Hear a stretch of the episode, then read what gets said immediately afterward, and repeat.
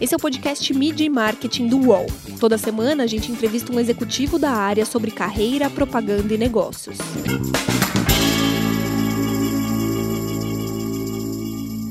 O que é um aplicativo de delivery? Qual foi o crescimento do app no Brasil durante a pandemia? E qual a diferença de trabalhar numa multinacional global e numa startup que nasceu na Colômbia? Meu nome é Renato Pesotti e para falar sobre esses e outros assuntos, a gente recebe o Fernando Vilela, que é diretor de estratégia do RAP. Tudo bem, Fernando? Tudo bem, e você, Renato? Tudo bom, prazer falar contigo. Prazer é meu, é super feliz de estar aqui contribuindo um pouco com a nossa visão com você e todo mundo que está ouvindo a gente. Como foi administrar esse choque de demanda e de pedidos?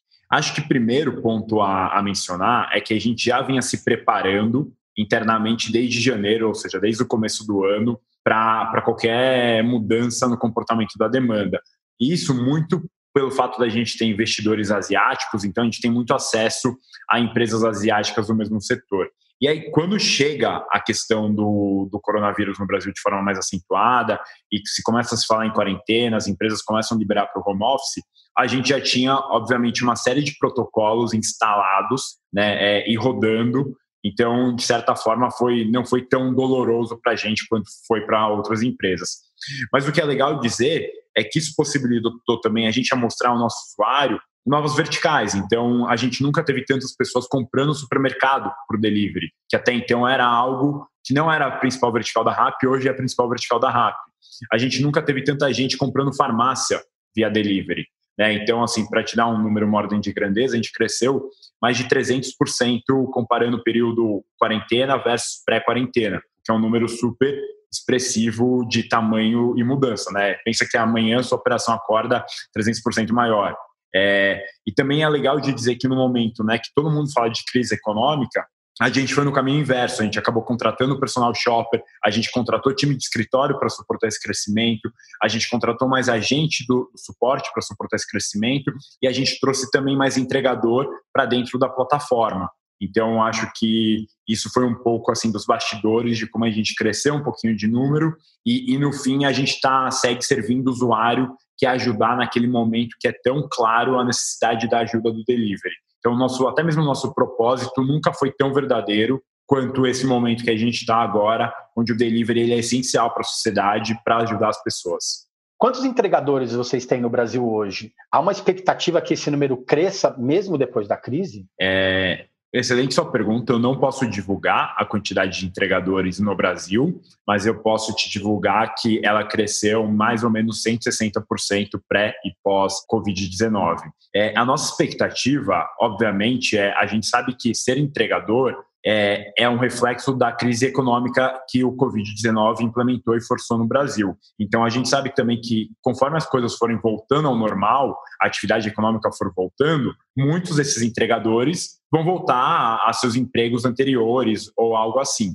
Mas o que a gente vê na verdade, é que vai ter uma mudança do usuário no, no, sentido de comportamento, de pedir delivery. Só que também é, é quase que assim, né? Você tem uma corrida ao ouro e depois você tem uma acomodação natural. Então, o que a gente entende muito é que a gente vai estar num patamar superior à pré-Covid, mas não igual ao pico do Covid, como foi um pouquinho lá atrás. Então, a gente já vê um pouco dessa acomodação, e mesmo quando a gente olha para fora, para mercados que já estão né, no estágio é, de superar o Covid-19, digamos assim, essa acomodação é super clara, né? Porque, no fim do dia, o delivery, ele é conveniente, mas também é conveniente você ir a um restaurante, você ir na farmácia, às vezes você quer ir na farmácia, né? Então, o delivery ele faz sentido para aquela conveniência que você acredita que é boa para você. Então, por isso que a gente acredita também que muita gente vai voltar para seus empregos anteriores e a gente não vai manter o, o esse patamar super elevado de entregadores e, e, por aí vai.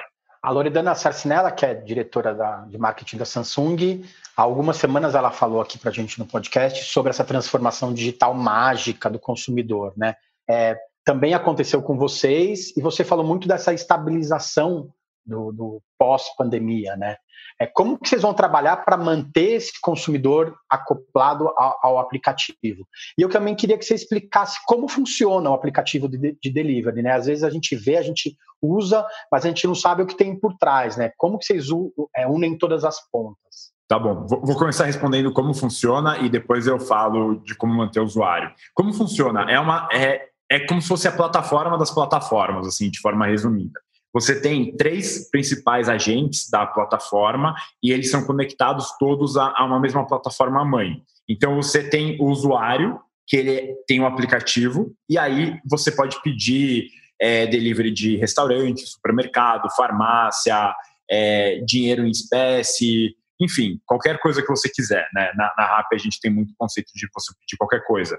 No momento em que você pede, essa ordem ela vai ser é, tramitada por um segundo agente da plataforma, que é o entregador. O entregador também tem um aplicativo dele, que é diferente do usuário, onde ele vê ali uma nuvem de pedidos possíveis e ele aceita, ah, eu quero esse pedido, aceita, check. Quando ele vai nisso, geralmente o item sai de algum lugar, que é o terceiro agente da plataforma, que é o varejo. Então o entregador vai até o varejista, retira o seu pedido e leva até o usuário. Então é um pouco é esse o mecanismo que funciona por trás do seu pedido.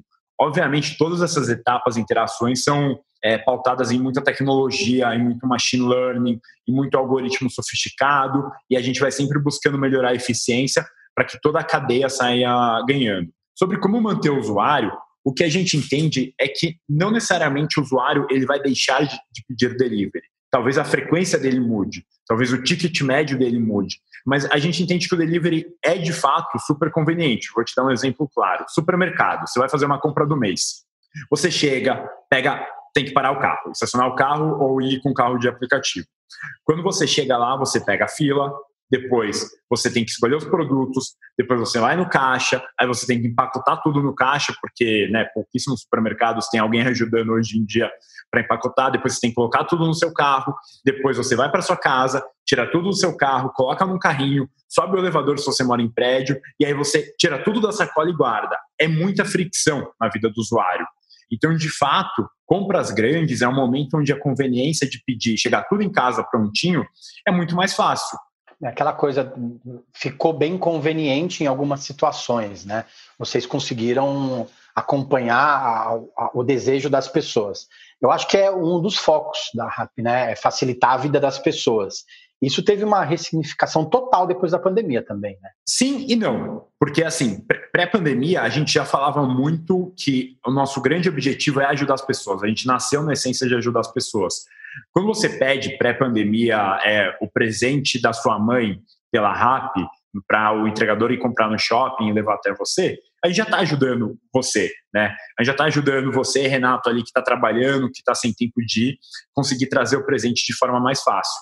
Quando chega a questão da pandemia, é um pouco o que eu falei na, na primeira pergunta, que é a relevância da gente trazer é, para o nosso propósito mais claro, tanto para os funcionários quanto para os usuários, porque agora a sua opção é delivery. Né? Óbvio que tem a opção de takeaway, mas assim, a grande opção é o delivery. Então, de fato, fica super claro, super nítido e transparente a importância de ajudar as pessoas. E eu acho que é muito bacana para quem trabalha na RAP ou em qualquer outro competidor ou qualquer outro player de delivery, estar trabalhando no momento em que você vira uma grande opção, uma grande ajuda para todo mundo. É super é, gratificante estar envolvido nesse processo. E a publicidade tem papel fundamental nesse momento, né? Como é, profissional do, do, do, setor, você acha que, que as empresas elas têm que informar e têm que estar do lado do, do, da população, né? Mas é mais hora de falar ou é mais hora de fazer agora? Ou tem que fazer e falar ao mesmo tempo? Eu, eu diria que é, é um momento de entender o contexto macro e, e, evitar de se valorizar da situação, né? Não é o momento de fazer marketing falando, nossa, estou aqui, estou fazendo isso, isso, aquilo. O mais importante é fazer. Se você está fazendo e precisa divulgar isso para ajudar a fazer mais, então, dá um exemplo claro. Tem uma ONG que está fazendo uma iniciativa super legal e aí ela se junta com uma empresa e a empresa fala, não, se eu conseguir trazer mais gente né, a, a bordo dessa iniciativa, é, a ONG recebe mais doação. Lindo, perfeito. Por que não comunicar isso? Por que não falar sobre isso, né? é, é, são pessoas se ajudando, check, né? Então vamos todo mundo falar. Mas agora, falar, ah, eu estou implementando uma série de, de medidas por falar, eu acho que é um pouco, um pouco raso, um pouco vazio, um pouco oportunista até, várias vezes. Mas um, um outro exemplo, uma BRF ou qualquer empresa de alimentação. É um momento super importante de, deles comunicarem, olha, não tem nenhum risco de você comer Né? A comida não representa nenhum risco. E por que isso? Porque é um momento onde não tem tanta informação, as informações são super desencontradas. Então, as empresas têm esse papel social de informar ao seu cliente, o seu usuário, enfim, e a população como um todo, que está implementando os processos e que o indivíduo pode seguir se alimentando, pode seguir comprando, pode seguir consumindo de forma saudável e sem nenhum risco à sua saúde. Quantas cidades vocês atuam hoje? E, além disso, mais do que uma transformação digital, as pessoas têm passado por uma transformação cultural.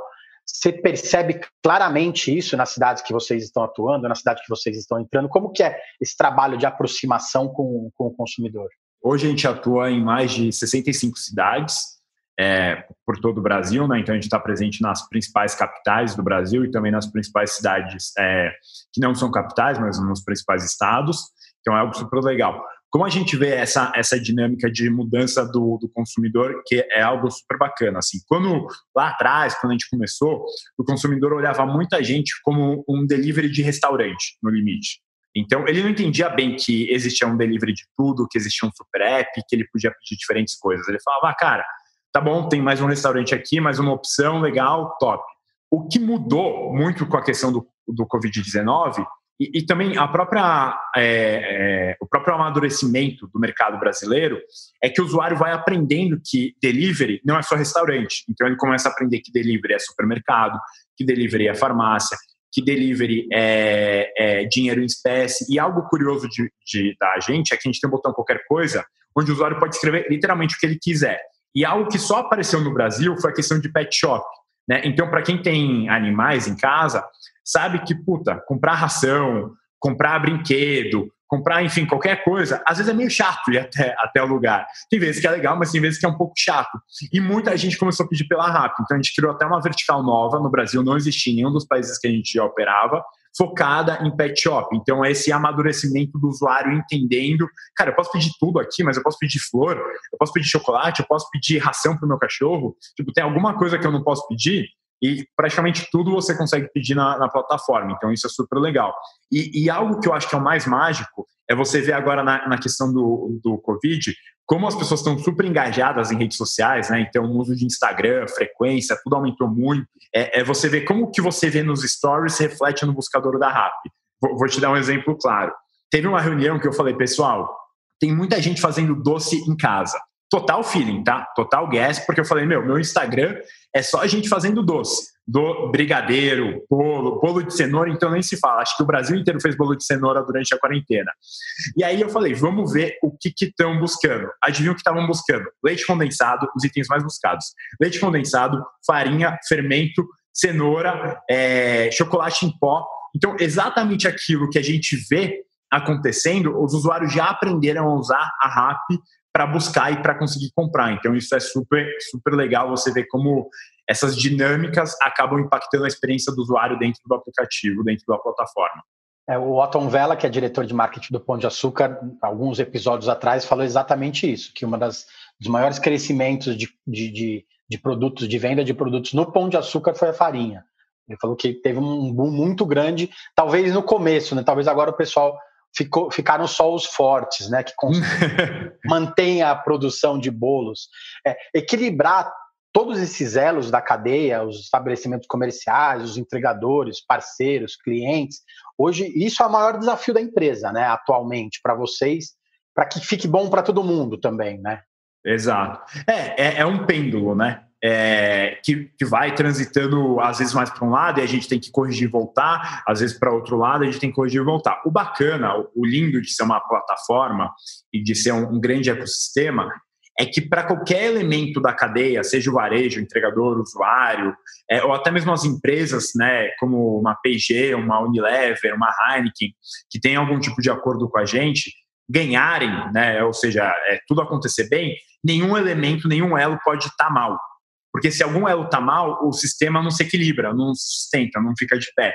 Então, acho que isso é algo mágico também, que em vários momentos a gente fala so, pouco sobre isso, mas é super importante mencionar. Então, dando um exemplo claro né, da relação usuário é, e varejo comercial. Você, usuário, nem sempre você quer comprar um, uma comida de 100 reais, ou 80, ou 60, ou 70. Às vezes você fala, cara, quero comprar algo de 25, de 30 reais.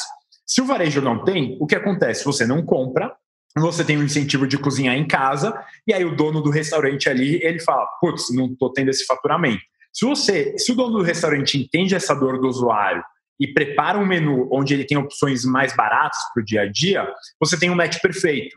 Então, os dois acabam ganhando, tanto o dono do restaurante quanto o usuário final. Então, é um pouco assim que o elo, que o mecanismo funciona em relação aos problemas com entregadores. E a empresa também está tentando fazer com que isso seja bom para eles também, né?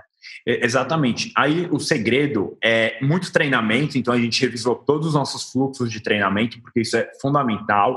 Outro ponto é entender quais são as dores dos entregadores. Então, assim, por que, que o entregador ele, ele errou naquele momento? Será que não é porque o nosso aplicativo ele é falho em algum determinado ponto? Para o entregador. Então a gente revisou todo o fluxo né, de usabilidade do aplicativo do entregador e a gente segue revisando para justamente garantir que a experiência do entregador também seja boa. Porque no fim do dia, ele é um usuário, ele é um usuário usando uma plataforma. Então, se a plataforma não funcionar bem para ele e não for clara para ele, a gente não vai conseguir mitigar os riscos de erros envolvidos ao longo do processo. Então, essa é uma etapa super importante de treinamento. E também, eu gosto muito de dizer que é liderar pelo bom exemplo. Então, é mapear quem são aqueles entregadores que são excelentes e reconhecer eles, porque assim você consegue gerar um, um, um, né, um network effect, né, um efeito de rede positivo em toda a cadeia. Mídia e marketing volta já. Geração P é o podcast semanal do UOL sobre os impactos do coronavírus na nossa sociedade, economia e cultura. P de pandemia, de perspectivas e principalmente de projeções. Todas as segundas, quartas e sábados a gente traz um novo episódio. Você pode ouvir o Geração P e outros programas do UOL em uol.com.br barra podcasts, no YouTube e também nas principais plataformas de distribuição de podcasts o UOL tem uma novidade que vai ajudar a sua empresa a entrar no mundo digital. É o Meu Negócio Não Para, que ajuda pequenos empreendedores do Brasil a superar o cenário de crise provocado pela pandemia da Covid-19. Acesse uol.com.br barra Meu Negócio Não Para. O marketing hoje fala muito de dado, né? Dos dados que os consumidores entregam vocês têm praticamente todos os dados que, que vira ouro na mão de vocês, né? O que a pessoa quer, com qual frequência ela pede, onde que ela pede, o que, que ela recebe. Como que vocês têm trabalhado essa inteligência a favor tanto dos consumidores quanto do, do, das empresas? A favor dos consumidores, o ponto central é a personalização, né? O que eu gosto muito de dizer é que não pode existir a RAP para o Renato, para o Fernando, para a Cecília e para o João. Tem que existir a RAP só para o Renato naquele momento de manhã em que ele gosta de tomar suco de laranja. Então a gente usa os dados para buscar o máximo de personalização possível para ter o que você espera, o que você busca. Eu acho que essa é a chave do jogo. E como a gente usa os dados para os parceiros, é de forma a estimular eles a se desenvolverem. Então, mostrando, por exemplo, para um restaurante, do tipo, não ter uma sobremesa no seu cardápio tem um impacto de tanto de vendas. Você deveria ter uma sobremesa. Ou, falando o contrário, esse item que você tem no seu cardápio, ele não vende, ele não performa. Esquece ele. Não, não, não gasta seu tempo com ele, não gasta insumos com ele, não gasta preocupação com ele. Ou mesmo para novas verticais. Então, por exemplo, a gente está lançando e-commerce muito forte agora. É, e-commerce, comprar em um dia, né? Comprar e receber no mesmo dia, é algo inédito no Brasil. Pouquíssimos lugares oferecem isso. Então, também mostrando para o e-commerce é, o que as pessoas esperam comprar em um dia. Tem coisas, te dar um exemplo, uma geladeira, dificilmente você espera comprar e receber no mesmo dia. Agora, um telefone seria incrível se você comprasse um celular e recebesse no mesmo dia, porque é assim que é no shopping. É, uma fritadeira elétrica, digamos assim, que é algo que está bombando também as vendas na quarentena, todo mundo usando, também seria incrível você ver um vídeo que a pessoa usa uma fritadeira, você já pede e recebe na hora. Então é como que com os dados a gente nutre os nossos varejos para que eles forneçam a melhor solução para o usuário final. É, quais eram os maiores parceiros da RAP e, e, tiveram muitas mudanças com a pandemia? Vocês tiveram parceiros que, que explodiram de pedidos depois do, do, da crise? É, o que, assim, o que mais mudou é, é o mix, né, entre restaurantes e, e, supermercados e farmácias. Então, o que mais cresceu, digamos assim, né, todos os verticais cresceram, mas onde teve o maior crescimento foi supermercados e farmácias, e com isso obviamente, os principais parceiros são de supermercados e farmácias hoje em dia. É, para dar o exemplo, o principal nacional é Carrefour, mas a gente tem, obviamente, outros regionais, e aí cada cidade vai ter o seu. Rio é Zona Sul, São Paulo a gente tem um ótimo relacionamento com São Marché, Mambo, enfim. É, e de restaurante, a gente tem como principais parceiros os nacionais, né? E o mercado brasileiro em restaurante é um mercado muito diferente do resto da América Latina, que ele é super pulverizado. Então, basicamente, você tem um McDonald's, um Burger King, é, uma Domino's e uma Pizza Hut, e o resto é cada bairro quase tem ali o seu forte. Mas é curioso ver como alguns players que estavam entrando na RAP se aceleraram muito forte durante a questão do, do Covid-19. E aí o que a gente fala muito para o estabelecimento comercial, e até se tiver alguém que tem um estabelecimento comercial escutando e querendo saber, é a, a importância e atenção aos detalhes. Então, o usuário, ele é exigente também. Ele quer que a embalagem chegue bem, ele quer que o produto chegue bem apresentado, ele quer que o produto chegue quente, que muitas vezes acaba chegando frio, porque o cara erra o tempo de cozimento ali na cozinha. Então a gente fala muito dessa importância. E, e, no fim do dia, o que o delivery mudou um pouco é mostrar que é possível ter existirem marcas onde não existe uma loja física. Né? Então a gente tem alguns casos dentro da RAP de marcas que não tem nenhuma loja física e são sucessos de vendas, né? E é 100% construído no meio digital a, a marca. Você falou da construção no meio digital. Vocês estão no Brasil há mais ou menos um pouco mais de dois anos, né? Como que é construir essa marca também no, no, no para o consumidor, né? É sair do tradicional, do TV e para o digital com tudo. É, quais são as outras saídas que vocês vêm trabalhando? Eu acho que para a gente que é consumidor, o, o, a mochila da RAP é a maior propaganda que a gente vê na rua, né? E o que, que vocês têm trabalhado de ações de marketing específicas? Vou, vou contar um pouco né, do, do, histórico. Quando você é pequenininho e você não tem, não tem grana né, para investir, você tem que ser quase que guerrilheiro. Né? O que é ser guerrilheiro? É entender aquilo que de fato chama atenção e pode gerar um buzz. Então, a gente, desde o começo, foi muito agressivo na, na mochila do motoboy. Porque a gente falou, cara, se todo motoboy tiver a mochila da RAP, as pessoas, no mínimo, vão ficar curiosas a saber o que, que é isso essa invasão de, de mochilinha laranja para lá e para cá. Conforme você vai evoluindo, você vai sofisticando as suas estratégias também. Então, depois a gente começou a focar muito em influenciador, porque a gente entendeu que o mercado brasileiro, influenciadores eram super importantes. Isso lá atrás, nenhuma marca acho que fazia tão, tão ativamente quanto a gente fez. A gente começou a ativar e investir muito forte nessa frente. Depois, a gente entendeu que era importante o que a gente chama de né, PR estante. Né? O que, que é isso? É, quais notícias os jornalistas amam. Então a gente entendeu que os jornalistas estavam adorando o fato da gente ter novas e novas e novas verticais. Então a gente fez um, uma maratona de trazer novas e novas verticais a, a toque de caixa para conseguir dar essa atração do tipo, todo mundo falando sobre a RAP. Então a gente lançou Singu, a gente lançou Get Ninjas, a gente lançou Parafuso, a gente lançou, Passeio de Cachorro, a gente lançou Pedido de Goleiro pela RAP, a gente lançou uma série de coisas. Hoje, que a gente está mais sofisticado, a gente aposta muito em marketing online, então via Facebook, Google, Twitter, YouTube, Snapchat, Tinder, enfim, Spotify, coloque é, a plataforma que você quiser que a gente está atuando.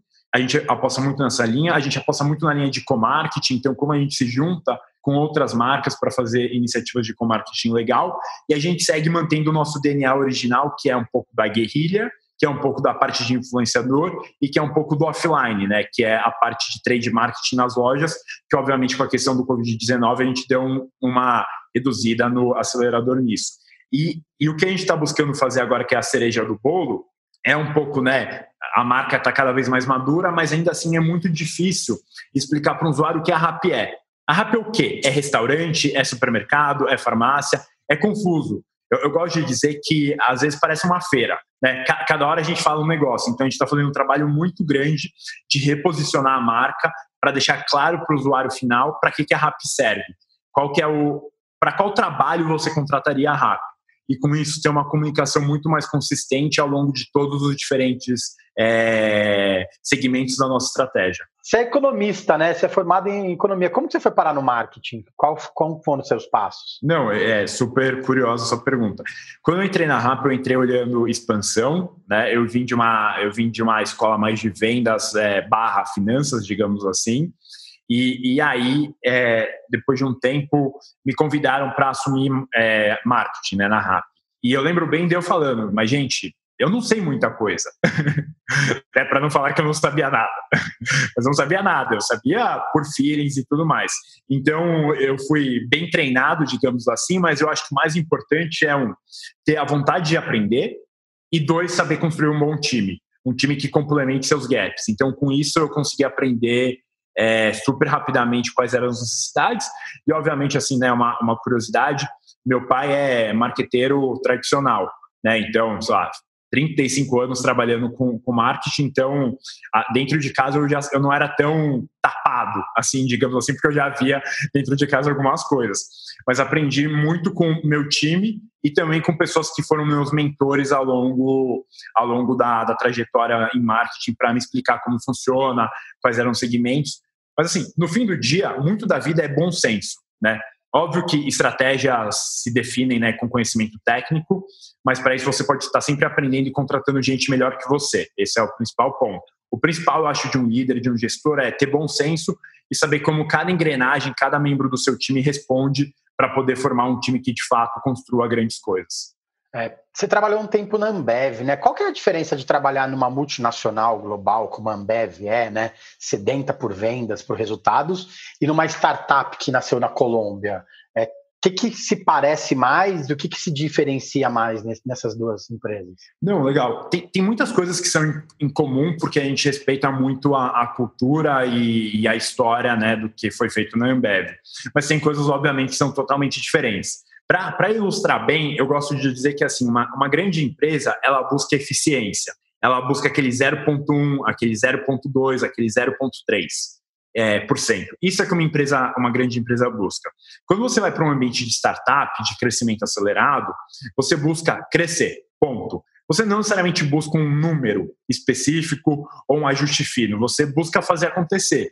Né? Então, quando você está crescendo, a gente tem um CAGR de 20% a 30% no Brasil de crescimento ao mês, que é muito acelerado, muito forte, não dá tanto tempo de você olhar o detalhe do detalhe, do detalhe, do detalhe, do detalhe. Isso é algo típico de grandes corporações. Então, isso faz com que internamente as estratégias, planos, tenham timings totalmente distintos. Então, na, Ambev você fala plano de um ano, plano de três anos, plano de cinco anos.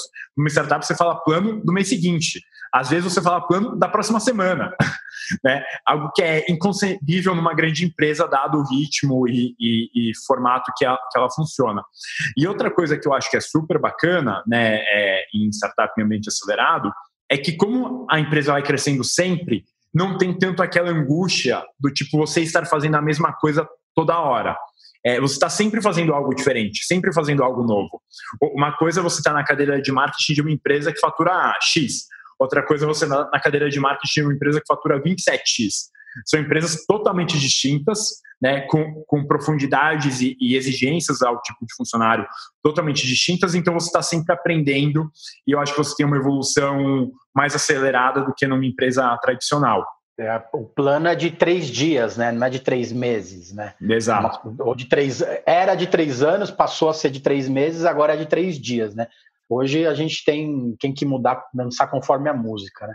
Eu queria que você citasse uma campanha que ou uma ação de marketing que você participou, que você tem muito orgulho e fala assim, nossa, fui eu que fiz isso, eu participei disso, foi muito legal. A, a primeira foi a gente sempre quis fazer algo diferente, né? Ser, ser guerrilheiro no bom sentido.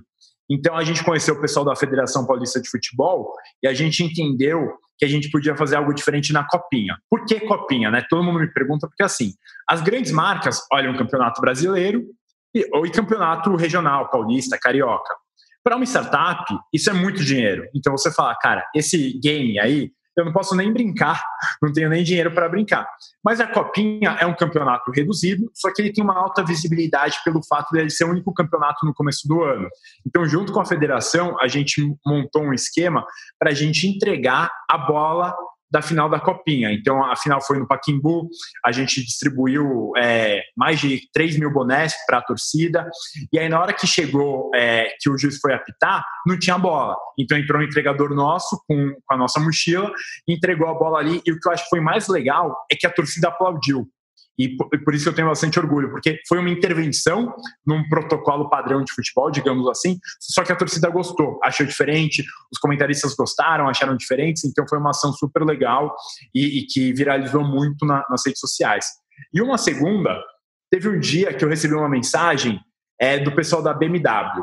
E eles iam lançar a nova, a nova série 3 no Brasil, e fazia muito tempo que a BM não fazia nenhum lançamento. E aí eles queriam fazer algo com a gente. A gente chegou na ideia de fazer a pré-venda exclusiva pela RAP. E aí você pensa, cara, vocês vão vender um carro pela RAP? Sim, a gente vendeu né, o seu direito de compra de um carro pela RAP com cashback. Então, a, gente não só fez isso, como fez um cashback super agressivo para comprar. E o bacana foi que todo mundo comentou sobre isso, foi uma ação super bem comentada. O pessoal da BMW adorou, né? Todos os revendedores, vendedores, executivos adoraram a ação. E a gente bateu a meta. O que foi mais surpreendente é que, como era exclusivo pela RAP, eles tinham muito medo da gente não chegar na meta, né? Porque é algo único, inédito a ser feito. E a gente conseguiu chegar na meta de maneira bem fácil, assim, não teve muito muito estresse, então foi algo que gerou um super boom, um, um super, é, uma super viralidade e a gente conseguiu entregar. É, vender carro por aplicativo não é fácil, né? Não é fácil, exatamente. Foi algo totalmente assim fora da caixa, vai. Acho que isso é o legal, isso é o bacana. Eu queria que você citasse uma campanha que você olha e fala assim: nossa, queria ter feito isso, queria ter participado. Por que eu não tive essa ideia antes? Uma, uma campanha que eu olhe e fale, queria ter feito isso. Deixa eu, deixa eu pensar um pouco. Ah, um, um, ótimo, um ótimo exemplo recente até de uma da antiga escola que eu vim é o que a Ambev fez com as lives. Eu acho que assim foi super de inovação nenhum lugar do mundo essa realidade estava tendo lives do tamanho que a Ambev fez. E eu acho que eu nunca vi uma produção tão bem feita para uma questão de live e com tanta atração e com, e com tanta reverberação entre as pessoas. Quando teve live dos principais cantores sertanejos, você, todo mundo falava disso, né? O Brasil esperou uma live de um cantor sertanejo. Isso é algo inédito e eu acho que foi uma campanha super bem construída de aquecimento de execução no momento e também de reverberação depois, de comunicar os resultados, de falar como foi e, e de trazer a importância e o significado de como as lives são novo entretenimento é, para o brasileiro. Fernando, obrigado pelo tempo, viu? É, boa sorte aí nesse desafio de entregar para a gente as coisas que a gente quer. Obrigado você, é prazerzão ter participado aqui. Espero que o pessoal goste do, do da nossa conversa. Valeu, gente. Semana que vem tem mais. Os podcasts do UOL estão disponíveis em todas as plataformas. Você pode ver a lista desses programas em wall.com.br/podcasts. Mid Marketing tem reportagem e entrevista de Renato Pesotti, edição de áudio de João Pedro Pinheiro e coordenação de Juliana Carpanês.